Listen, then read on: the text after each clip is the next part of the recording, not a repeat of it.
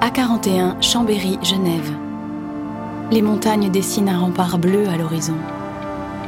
Où allez-vous déjà? À Annecy. Vous songez au parapente qui s'élance du mont Verrier et plane au-dessus du lac.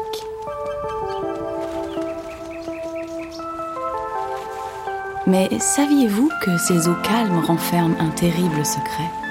Une légende romantique à vous faire fondre le cœur et à vous glacer le sang. La légende de Bernoline, la dame du lac d'Annecy. Une histoire d'amour et de pacte avec le démon. Chaque histoire commence quelque part. Chaque voyage a son point de départ. Chaque légende a ses racines. Vous écoutez Panorama. Une aventure contée par Denis Podalides.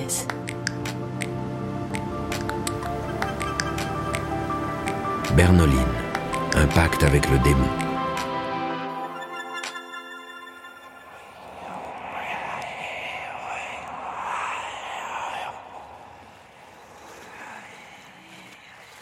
Si le diable s'appelle le diable, c'est pour une bonne raison.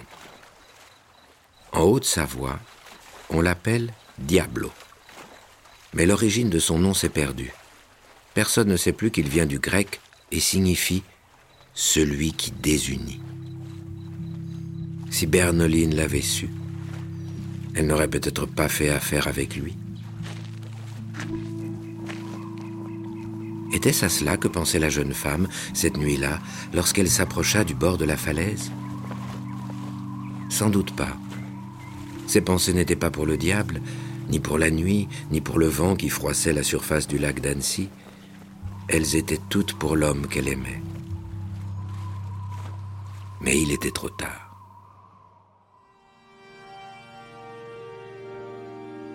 Bernoline était la dame d'Angon. Elle avait pour elle les montagnes et le ciel, et le lac et les vignes qui mûrissaient au-dessus de l'eau. Elle vivait cependant dans le silence et la solitude, jusqu'au jour où un chevalier se présenta au château et lui demanda l'hospitalité. Il s'appelait Jean. Il était jeune, comme elle, et partait aux croisades. Il ne savait s'il en reviendrait vivant. Enhardi par le vin de Savoie, né d'un cépage à la robe sombre, la mondeuse noire, Berneline et Jean se confièrent des secrets. Et, lorsqu'il ne resta plus dans l'âtre que des braises, ils s'aimèrent.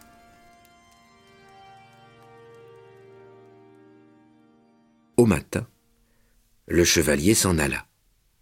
Il promit à Bernoline de revenir. Et il revint. Ils se marièrent lors d'une grande noce à laquelle participèrent les habitants des châteaux d'Annecy, de Deun et de Menton-Saint-Bernard. L'on vit même à Angon des gens venus du château de Montrotier, de Clermont, de la cité d'Ivoire et de la Roche-sur-Foron. Bernoline enseigna à Jean le nom des plantes et des fleurs qui poussaient sur ces terres.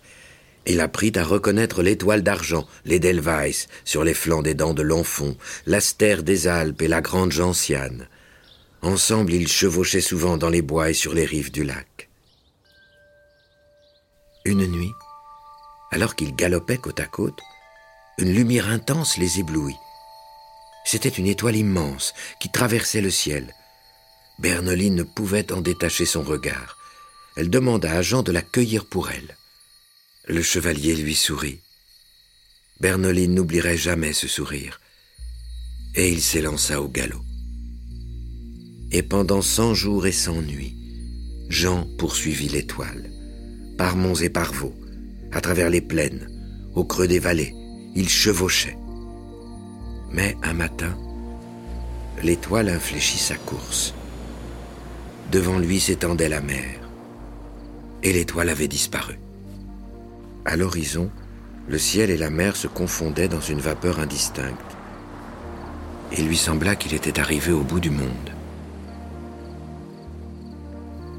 Une femme était là, parmi les vagues, qui le regardait approcher. Ses jambes étaient réunies en une queue de poisson Des gouttes d'eau parsemaient sa chevelure comme autant de perles nacrées, et la sirène tenait dans ses mains un objet facetté, un diamant. Elle lui tendit la pierre. Cette étoile est à toi, lui dit-elle, mais à une condition. Tu devras la remettre à ta bien-aimée avant que la prochaine nuit ne soit tombée. Sans quoi, elle mourra. Le chevalier regarda la pierre. Ses reflets moirés lui rappelèrent les yeux de Berneline et les montagnes du désert de Judée. Il s'en saisit. Elle lui parut glacée. Jean sauta alors sur son destrier et, d'une volte, s'élança, sans un regard en arrière.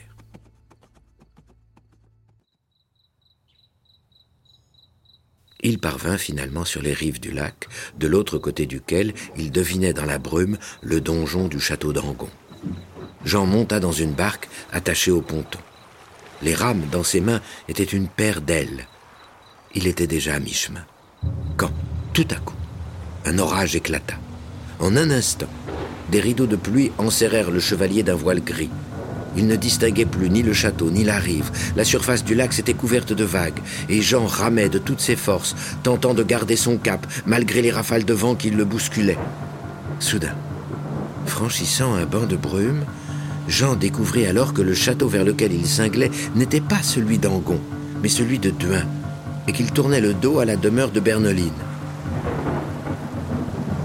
La nuit était là, qui descendait, inexorable. La terreur saisit le chevalier.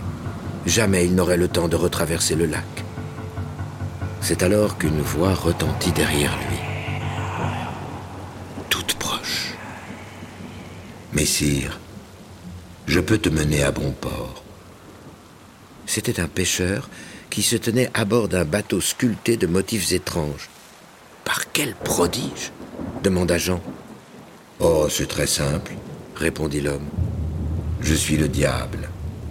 Seulement, ajouta-t-il, si je te fais traverser avant la nuit tombée, épargnant la vie de Bernoline, dans dix ans, tu devras tout quitter et venir me servir. Jean tressaillit. Déjà les montagnes semblaient s'embraser dans les derniers rayons du soleil couchant. Et il hocha la tête en signe d'assentiment. Ramène-moi auprès de Bernoline, dit-il. Et il fut transporté en un instant au pied du château d'Angon. Bernoline lui ouvrit la porte. Ses yeux, aux reflets moirés, lui souriaient. Jean se retourna. Le pêcheur et son navire s'étaient évaporés.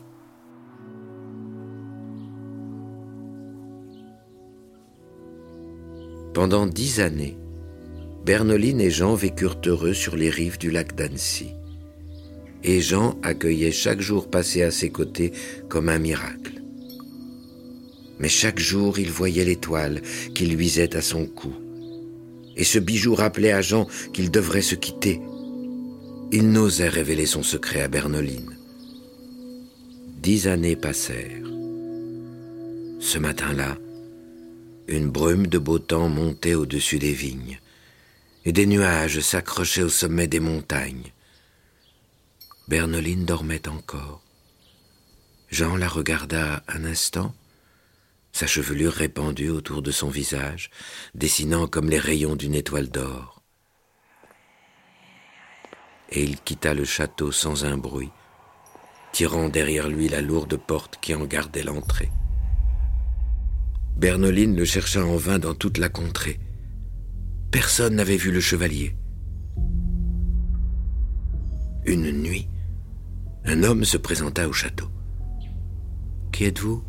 demanda Bernoline. Je ne vous connais pas.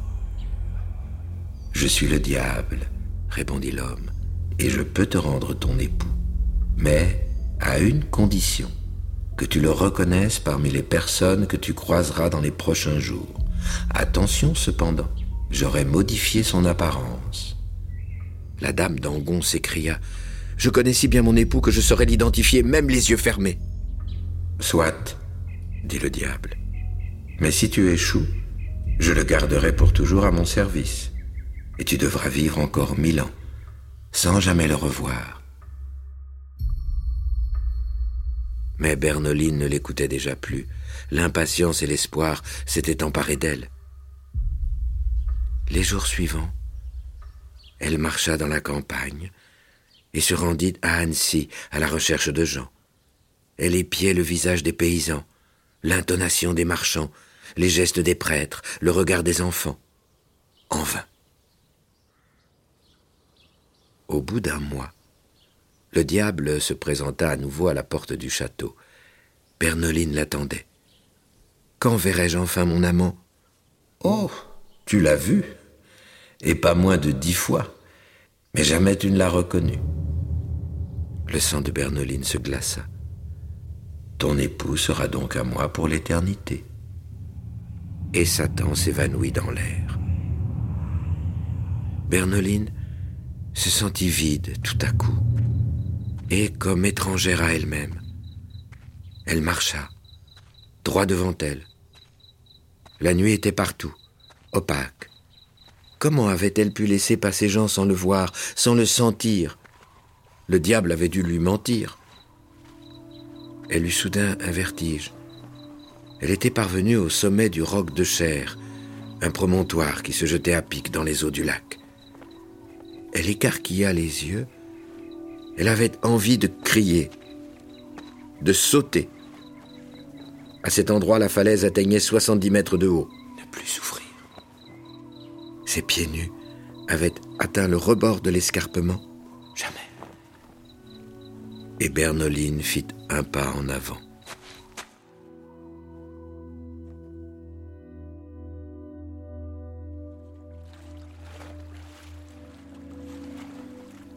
La légende raconte que depuis la disparition de la dame d'Angon, tous ceux qui tombent dans le lac depuis le roc de chair disparaissent à jamais.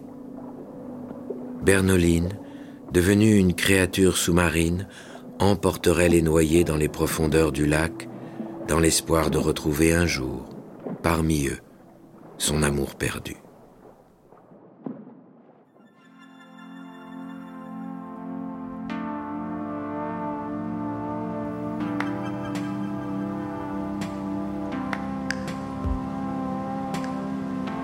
Aujourd'hui, certains Anéciens prétendent avoir entendu la plainte de Bernoline. Elle pleurerait son époux dans les ruines de son château disparu. Mais sur les lieux de cette étrange histoire, le chant que viennent apprécier les visiteurs venus du monde entier est désormais davantage celui de la cascade d'Angon et du Nant de Grenan, cette rivière qui court et jaillit sous la voûte d'un vieux pont couvert de mousse qu'on appelle le pont aux fées sans doute est-ce à ces dernières que l'on doit de n'avoir jamais revu le diable dans cette contrée.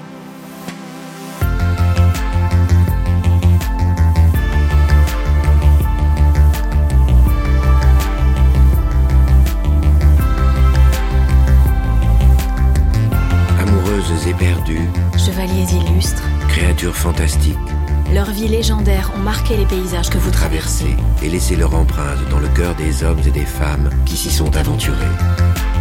Les autoroutes APRR et AREA vous invitent, le temps d'un voyage, à réveiller le passé et à entrer dans la légende.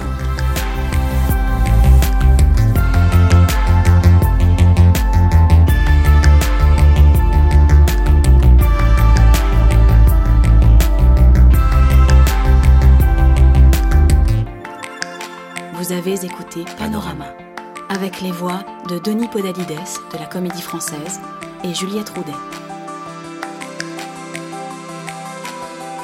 Texte Martin Kénéen. Musique Germain Calsou et Charles Dolé. Réalisation Anna Bui. À bientôt pour explorer d'autres itinéraires et d'autres légendes.